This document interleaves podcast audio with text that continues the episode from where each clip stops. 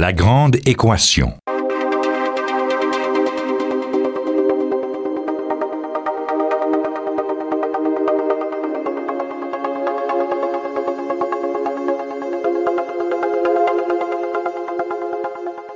Ici Normand Mousseau, bienvenue à La Grande Équation. Aujourd'hui, le retour du voyage fantastique.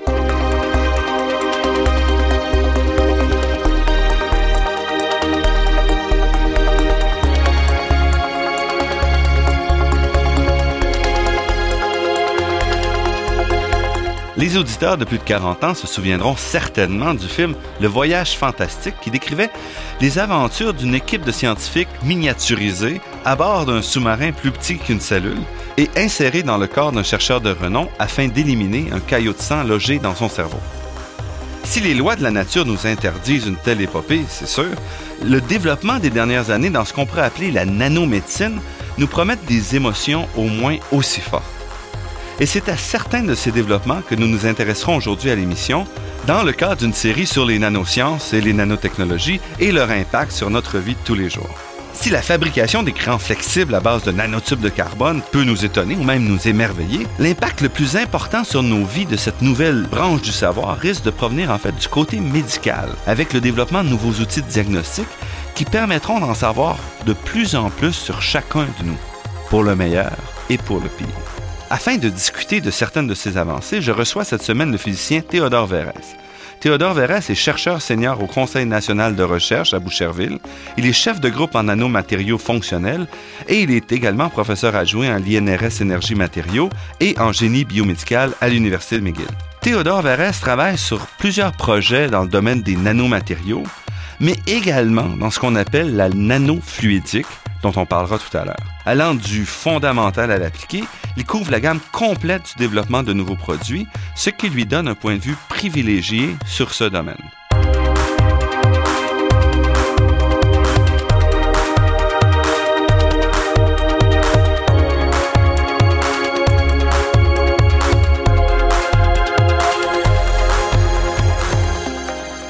Théodore Verrès, bienvenue à La Grande Équation. Comme je l'ai mentionné dans mon introduction, la nanoscience et la nanotechnologie sont en train de bouleverser la médecine. Est-ce que vous pouvez me donner un petit peu d'exemple de ce type d'approche nouvelle qui sont en train d'être développées présentement? Je dirais que le développement des nanotechnologies et de la nanoscience a un impact euh, sur euh, les applications euh, pour la santé, ce qu'on appelle communément la nanomédecine ces dernières années. Et je dirais que les impacts sont à la fois dans les diagnostics rapides, qui a une incidence directe sur la santé, on espère dans les prochaines années, sur la santé des gens autour de nous. Il y a des impacts aussi sur l'économie, en développant des méthodes plus sûres, autant pour la sécurité alimentaire ou pour la sécurité d'environnement, mais aussi euh, des développements qui sont issus directement des développements technologiques qui peuvent avoir une, des impacts sociaux extrêmement importants. Et je parle ici de l'utilisation des nanodispositifs notamment dans la génomique et dans le séquençage du génome, pourrait nous apporter comme information et comme impact sur euh, la vie des jours le jour. Donc, regardons un peu ces trois différents aspects séparément, peut-être. On peut commencer par le dernier, qui est la question de relation entre la nanoscience ou les nanosciences et la génomique. En quoi est-ce que tout ça s'est relié? Euh, c'est relié euh, surtout sur ce que le développement technologique et les nouvelles technologies, par exemple, qui sont utilisées pour le séquençage euh, du génome humain, du, génome et du génome humain en particulier, peut nous apporter. Ce que le développement, par exemple, des technologies de séquençage qui utilisent des substrats ou des dispositifs nanofabriqués comme des nanotrous, par exemple, ont permis ces 5 à 10 dernières années d'augmenter de manière exponentielle dans la vitesse avec laquelle on peut déchiffrer les codes génétiques on a réduit par le fait même le coût du séquençage du génome humain et le temps pour le faire. Parce que le premier génome humain séquencé dans les années 90, ça a été un travail titanesque impliquant des milliers et des milliers de chercheurs et plusieurs années de travail. Et des milliards de dollars d'investissement autant dans le secteur privé que dans l'approche parallèle universitaire qui a été mise. Cela a donné que des années de travail, une euh, importante base de données qui devait être être et c'est d'ailleurs encore aujourd'hui un défi extrêmement important. Mais le progrès technologique, et notamment certaines sont issues de l'utilisation des structures nanofabriquées, ont permis d'accélérer énormément à une vitesse qui est au-delà de la loi de Moore, qui est connue en microélectronique, en nanoélectronique, pour pouvoir séquencer à l'intérieur d'une journée, par exemple, à, peu près à, 1000 dollars, une génome. On parle à ce moment-là d'une accélération de plus d'un facteur d'un million ici. Tout à fait, même, même d'un milliard ou plus.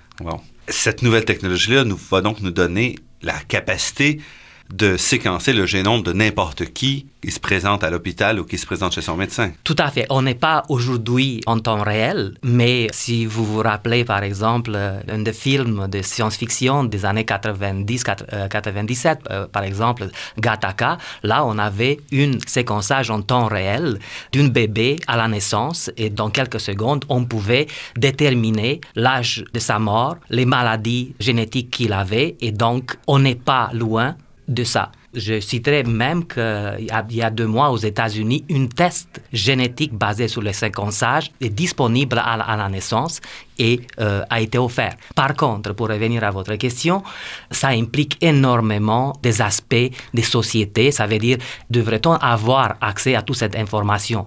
À quel moment? Pour quelle fin?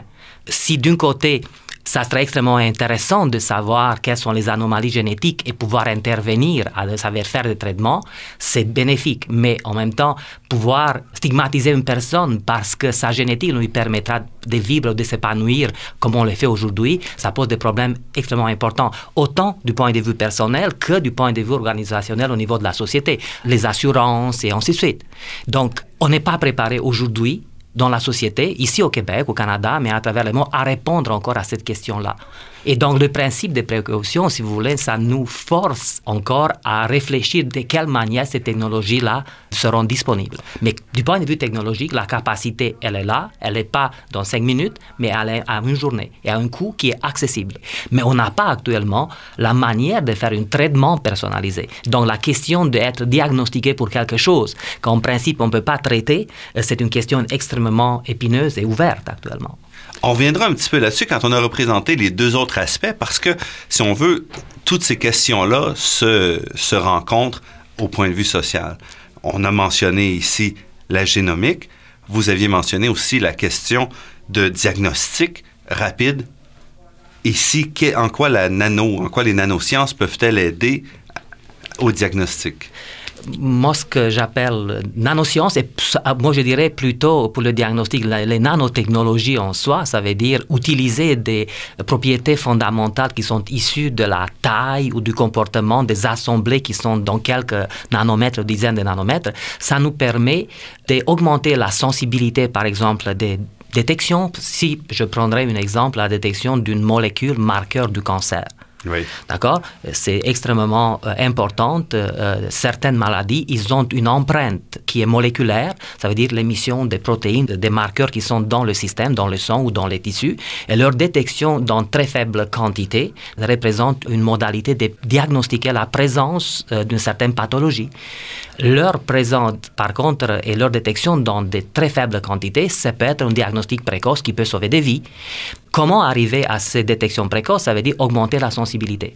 Et ce, qui, ce que la nanotechnologie et certaines des approches qui sont issues ces dernières décennies, c'est en fabriquant des substrats, des dispositifs ou ce qu'on appelle des nanoparticules, ça nous permet à la fois de concentrer ces genres de molécules ou ça nous permet d'augmenter la sensibilité par divers types de procédés, que ce soit la spectroscopie Raman exaltée en surface, que ce soit la nanophotonique, que ce soit la plasmonique, qui exploitent tous les propriétés de concentration des ondes, par exemple électromagnétiques, afin d'augmenter des sensibilités. Comment cela, ça se traduit? Ça nous permet de fabriquer à faible coût et ça permet d'augmenter la sensibilité de ces dispositifs.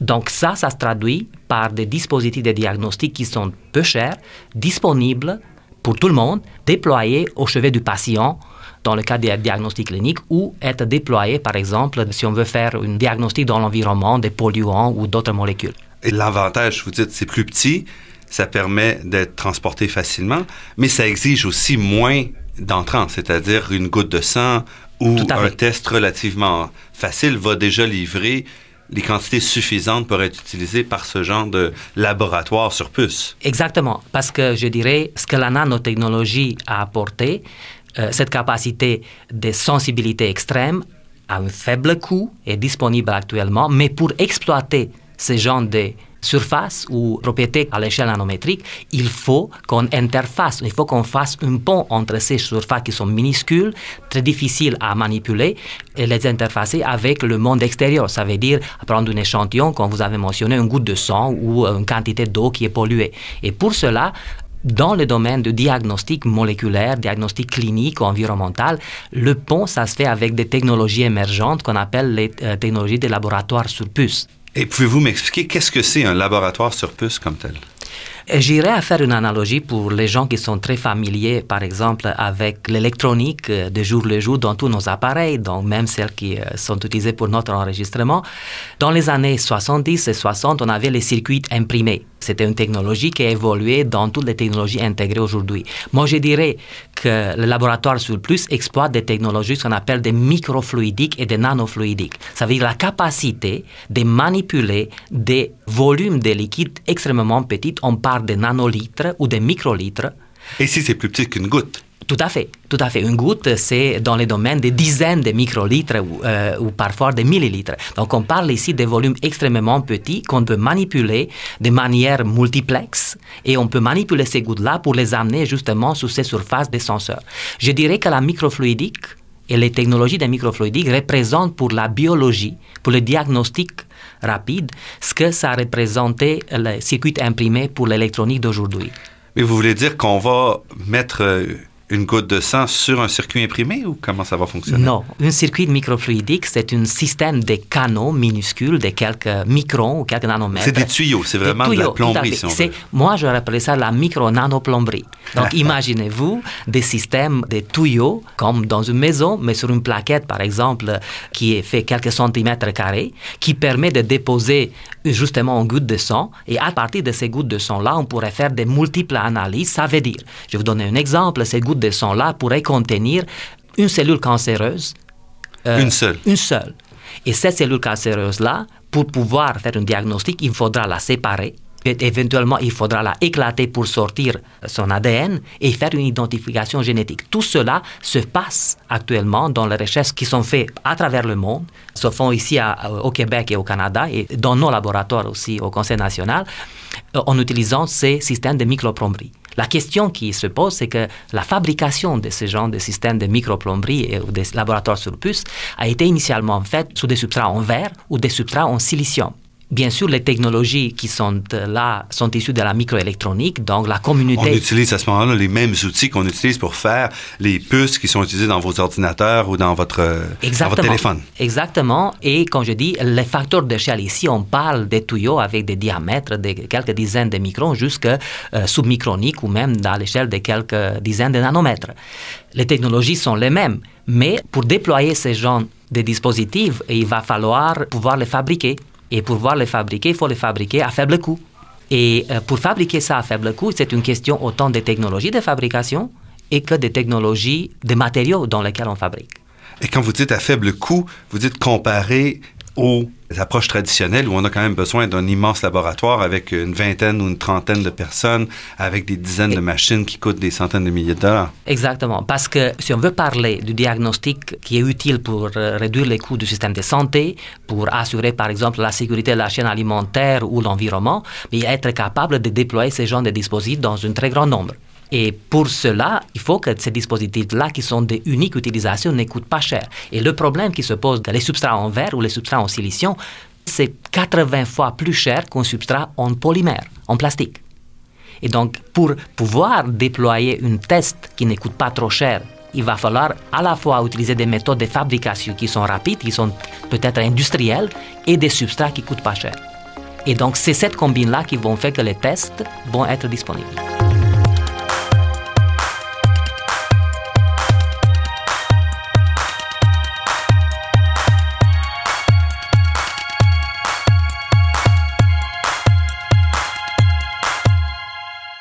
Ici Normand Mousseau, vous êtes à La Grande Équation et nous sommes en compagnie aujourd'hui de Théodore Verrès, qui est chercheur senior au Conseil national de recherche du Canada à Boucherville et qui est un spécialiste des nanosciences et de leurs applications, entre autres en médecine.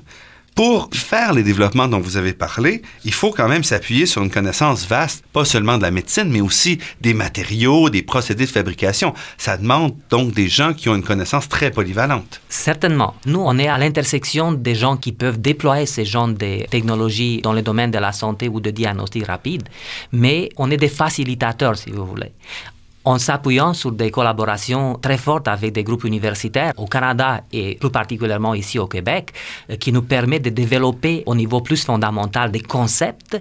Nous, on joue et on voudrait jouer le rôle des translations, si vous voulez, pour pouvoir vérifier, fabriquer et déployer ce genre de technologies pour les secteurs d'application dont on parle. Mais vous développez vous-même la question de la nanolithographie, entre autres, Tout à fait. pour la fabrication de cette nanoplomberie dont vous parliez. Certainement. Et ça, c'est une, je dirais, une particularité de laboratoire que nous avons installé pour la première fois au Canada. C'est des technologies de nanolithographie par impression, si vous voulez. C'est, j'ose dire que comparé à la technologie, euh, si vous voulez, à l'impression de Gutenberg il y a 500 ans, mais cette fois-ci a été réinventée dans les années 2000 à l'université Princeton, où en utilisant par exemple une moule qui euh, on va presser à- sur un polymère, sur une plastique qui est chauffée, on va transmettre le patron de la moule à l'intérieur du polymère et en refroidissant, on sépare. C'est une technologie qui en principe est simple, mais qui nous permet de répliquer des motifs de quelques nanomètres jusqu'à des dizaines de nanomètres Donc, sur quelques dizaines d'atomes seulement Exactement. de large. Donc là, je dirais que les lignes les plus fines qu'on a pu faire même chez nous, euh, c'est de la taille de 6 à 10 nanomètres.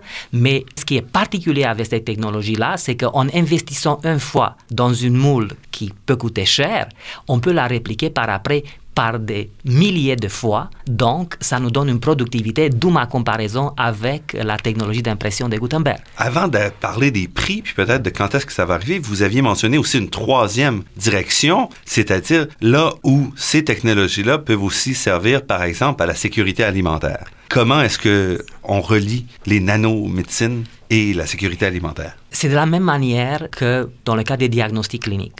En réalité, quand on fait un diagnostic clinique, et euh, je, reviendrai un peu là-dessus pour faire le parallèle, on parle de la détection des virus ou des bactéries, des pathogènes, que ce soit des activités dans le domaine des diagnostics des virus respiratoires, qui est justement euh, en hiver actuellement. Mais c'est le même type de technologie que pour la détection des bactéries ou des contaminants biologiques dans la chaîne alimentaire ou la chaîne environnementale. Il s'agit d'une fois à prendre un échantillon et à isoler par les mêmes techniques, par exemple des euh, microplomberies, des microfluidides, à isoler les cibles, les virus, les bactéries, ensuite à les éclater pour extraire de l'ADN et par après isoler, identifier l'ADN par des techniques de hybridation, ce qu'on appelle des puces ADN. Tout ça sont des technologies tellement génériques qui fait en sorte que les technologies qu'on développe pour euh, le domaine des diagnostics médicaux peuvent avec très petites modifications, s'appliquer pour la diagnostic dans la chaîne alimentaire. Il y a bien sûr des défis importants sur la nature des échantillons. Dans le cas d'une diagnostic clinique, on prend une prise de sang qui est 5 millilitres. Dans le cas, par exemple, d'une test alimentaire, de jambon. d'une tranche de jambon, par exemple, si on prend une hamburger qui est contaminée à la listeria, et on a eu cet épisode-là au Canada, il faut, pour faire l'expérience, resuspendre tout ça dans une demi-litre de bouillon de culture. Donc, c'est un volume extrêmement euh, grand. C'est comme aller chercher l'aiguille dans une boîte à foin.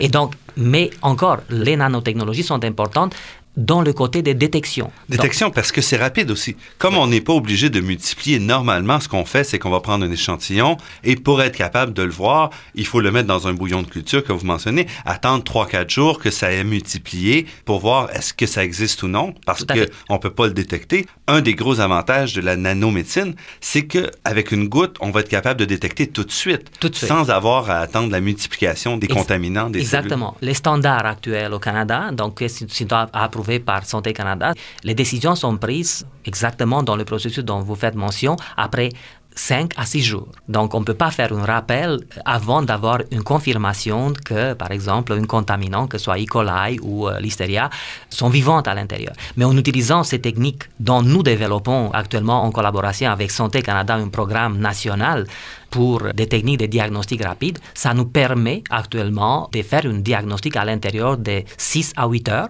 avec l'objectif de faire ça de manière rapide à l'intérieur de 2 heures. Donc, on pourra prendre une décision de santé publique et aussi des impacts industriels à très court terme. Avec maintenant une meilleure image peut-être de ce que peut faire la médecine, la nanomédecine et les nanotechnologies dans le secteur médical et de la santé, on peut revenir sur la question de morale, si on veut. Quels sont les risques? Parce que là, on a vu que oui, il y a des problèmes avec la question de la génomique, mais de notre côté, on est aussi en train de développer des outils qui vont faire baisser de manière très importante les coûts associés à différents diagnostics, mais accélérer aussi le processus. Encore une fois, on sera plus obligé de faire prendre une prise de sang d'attendre deux, trois semaines pour que le médecin ait le rapport sur son bureau. Il va pouvoir l'avoir dans la demi-heure.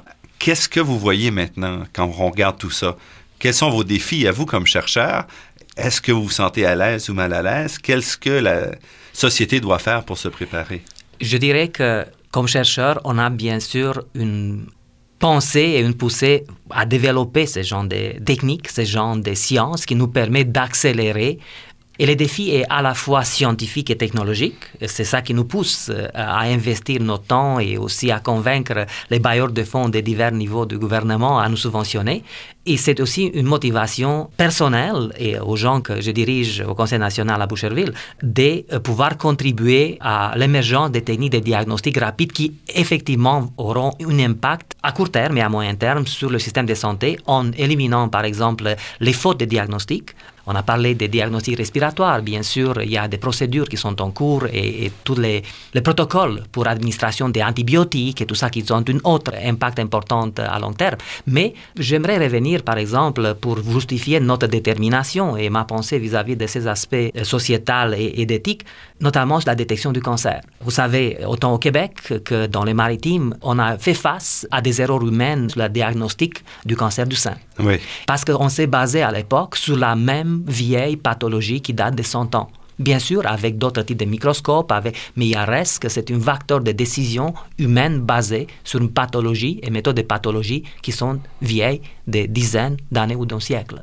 Donc, euh, les technologies actuellement des diagnostics rapides, couplés avec le niveau de sensibilité que les nanotechnologies le permettent, nous permettront d'avoir en temps réel, à l'intérieur de quelques heures, une signature moléculaire qui peut être dead ou sinon même remplacée. Moi, je dirais ça, le développement des pathologies moléculaires. Et ça a un impact sur la vie de jour le jour, sur les gens qu'on connaît, qui sont souffrants. Et donc, ça éloigne initialement, comme scientifique, si vous voulez, les questions éthiques. Mais par contre, si on pense à long terme, et je reviens à l'exemple de séquençage, je pense qu'on doit développer, mais on doit euh, en même temps investir dans la recherche sociale autour des nanotechnologies autour de leur acceptation dans la société parce qu'il faut absolument éviter autant dans le cas des nanosciences que de leur application dans les domaines de la santé humaine à faire les mêmes euh, erreurs qu'on a fait avec l'organisme modifié génétiquement.